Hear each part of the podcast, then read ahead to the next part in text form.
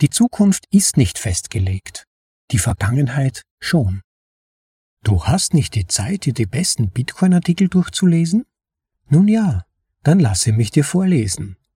Das ist ein bitcoinaudible.de Anhörartikel.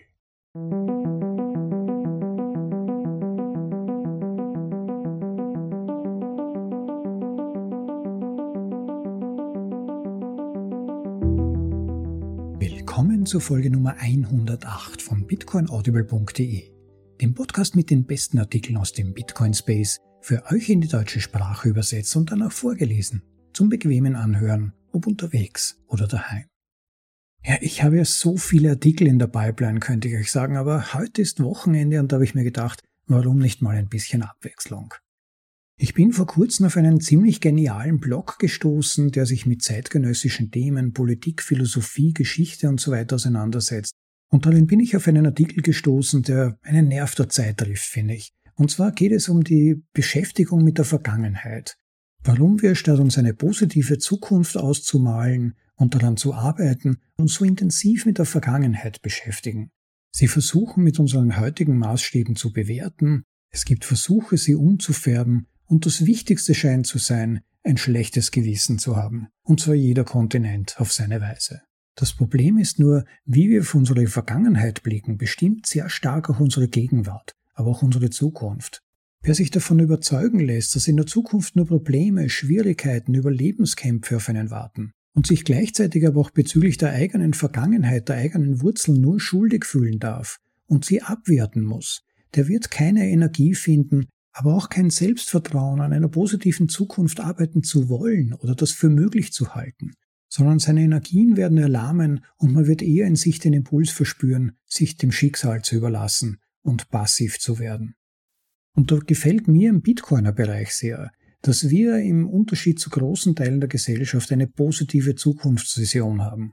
Wir wissen natürlich nicht genau, was uns erwartet, und es gibt Grund, sich viele Sorgen zu machen, aber trotzdem gibt es diese Vision, dass Bitcoin ein wesentlicher Baustein für eine bessere Zukunft sein kann, vielleicht sogar ein Fundament dafür, vermutlich sogar.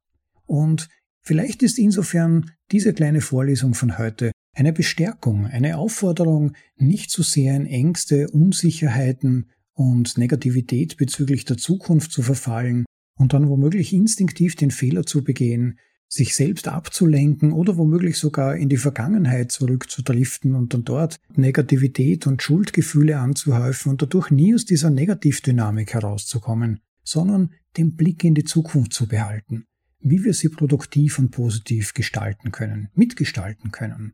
Ich hoffe, euch gefällt dieser kleine literarische, philosophische Ausritt zwischen unseren Vorlesungen über Bitcoin und gebt mir auch gerne Feedback darüber, ob ihr so etwas gelegentlich eingestreut in unsere sonstigen rein Bitcoin-bezogenen Vorlesungen wieder mal hören wollt.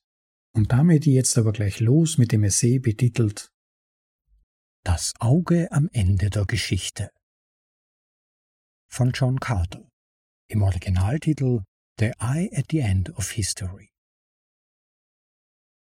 Wir sind mit einer großen Rückwärtsgewandtheit behaftet. Die Zukunft ist ein furchteinflößender Ort, der uns nichts anderes bietet als einen schrittweisen Abbau all dessen, was das Leben auf der Erde gut macht, und eine stetige Verschärfung all dessen, was unser Leben hier bereits unerträglich macht. Weniger Autonomie, mehr Kontrolle, weniger Privatsphäre, mehr Überwachung, weniger Rindfleisch, mehr Insekten, weniger Sex, mehr Pornos, Weniger Realität, mehr Virtualität. Weniger Leben, mehr Technologie. Technologie, dieses saure Versprechen, das so viele jetzt verfluchen. Wenn die Zukunft nur Leid und Empörung verspricht, ist es nur natürlich, in die Vergangenheit zu blicken. Und in der Tat ist die Vergangenheit zu einer Obsession geworden. Sogar unsere Science Fiction ist nichts anderes als Remakes, Reboots, alternative Timelines, Prequels, ein endloses Dröhnen von neu gesampelten Retro-Soundtracks. Aber wenn wir in die Vergangenheit blicken, wir verfluchten Söhne dieses Zeitalters, was sehen wir dann? Was wird uns Clockwork Orangen gezeigt? Unterdrückung, Leid, Ungerechtigkeit, Patriarchat, Sexismus, Frauenfeindlichkeit, Homophobie, rassistische Machtstrukturen der kolonialen Ausbeutung und Plantagensklaverei. Wir dürfen nur das Schlechte sehen, und selbst das, was nicht so schlimm ist, wird als solches dargestellt. Historiendramen in Sepia-Farbtönen und mittelalterliche Epen mit Blaufilter, die das monochromatische Elend der unaufgeklärten Vergangenheit betonen. So sind wir gefangen zwischen den harten Felsen einer schrecklichen Geschichte und dem unerbittlichen Ort einer unerträglichen Zukunft. Gefangen in einer ewigen Gegenwart, in der diese beiden zeitlichen Schrecken wie Mühlsteine auf unsere Seelen niederknirschen. Das war nicht immer so. In der lebendigen Erinnerung war die Zukunft ein Ort der Hoffnung, und die Vergangenheit wurde mit Zuneigung und Freude betrachtet. Es lohnt sich darüber zu spekulieren, warum sich dieser Wandel vollzogen hat. Viele werden der Wirtschaft die Schuld geben, und zweifellos haben der Petrodollar und die Aufblähung des Fiat-Geldes durch die Zentralbanker ihre Rolle gespielt. Andere werden sagen, es sei die Erschöpfung, die mit der atomisierten Entfremdung der materialistischen, mechanisierten Moderne einhergeht. Ich vermute, dass am 11. September ein dunkles Werk vollbracht wurde, das einen Schirm über unsere Welt geworfen hat, der uns in dieser schrecklichen und ewigen Gegenwart lähmt und die Flügel, auf denen wir durch die Zeit fliegen, mit Stacheln des Terrors und psychischen Traumata auf die Matte legt. Wir können uns nicht vorstellen, dass etwas Gutes aus etwas Schlechtem entstehen kann. Wenn unser Erbe nur die Erbsünde ist und sonst nichts, muss auch die Zukunft verdammt sein. Sie wird festgeschrieben. Der unvermeidliche Triumph des Systems der Bestie, die UN-Nachhaltigkeitsziele, die Agenda 2030, Du weißt, wie es läuft, wir alle wissen es.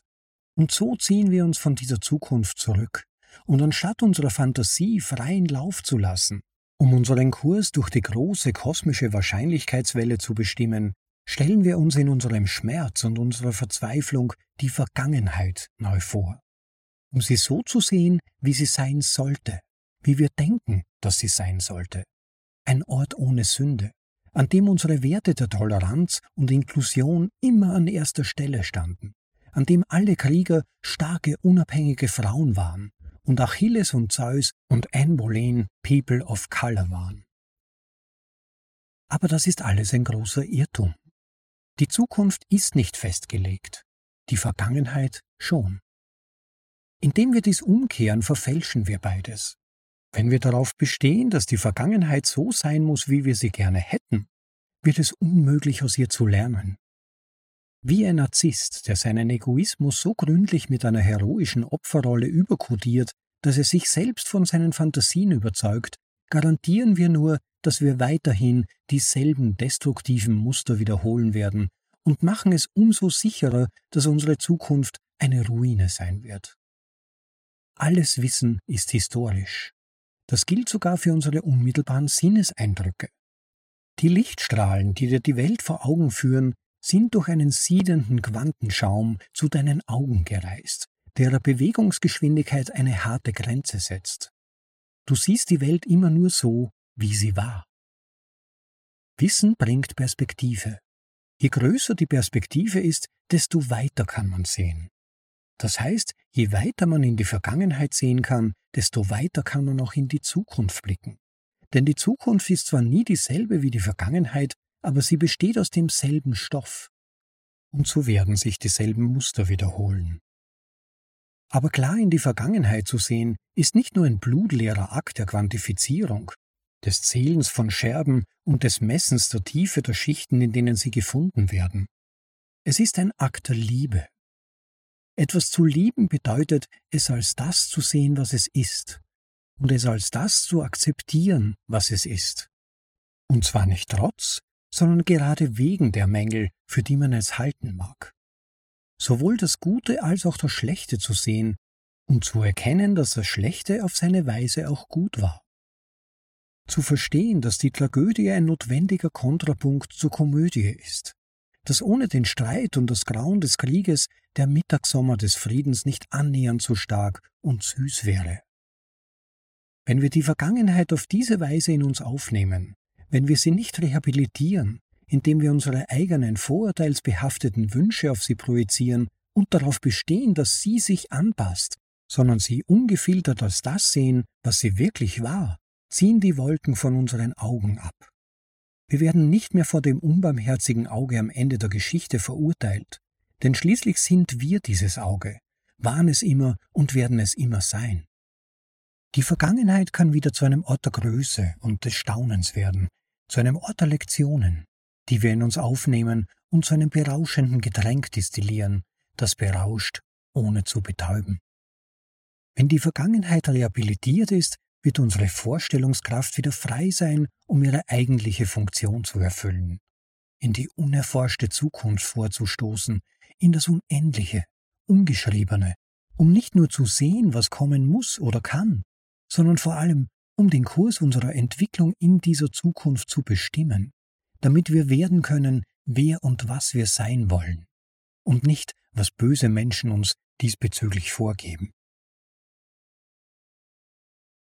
Ein Nachsatz des Autors Ich wäre nachlässig, wenn ich nicht darauf hinweisen würde, dass dieser Beitrag nach dem Essay History in Service to Life des brillanten Neohellenisten Lycurgus inspiriert wurde, den du auf jeden Fall abonnieren solltest. Das war Das Auge am Ende der Geschichte von John Carter im Originaltitel The Eye at the End of History. Hinweisen möchte ich wie immer auch noch auf die Möglichkeit, unseren Podcast zu unterstützen.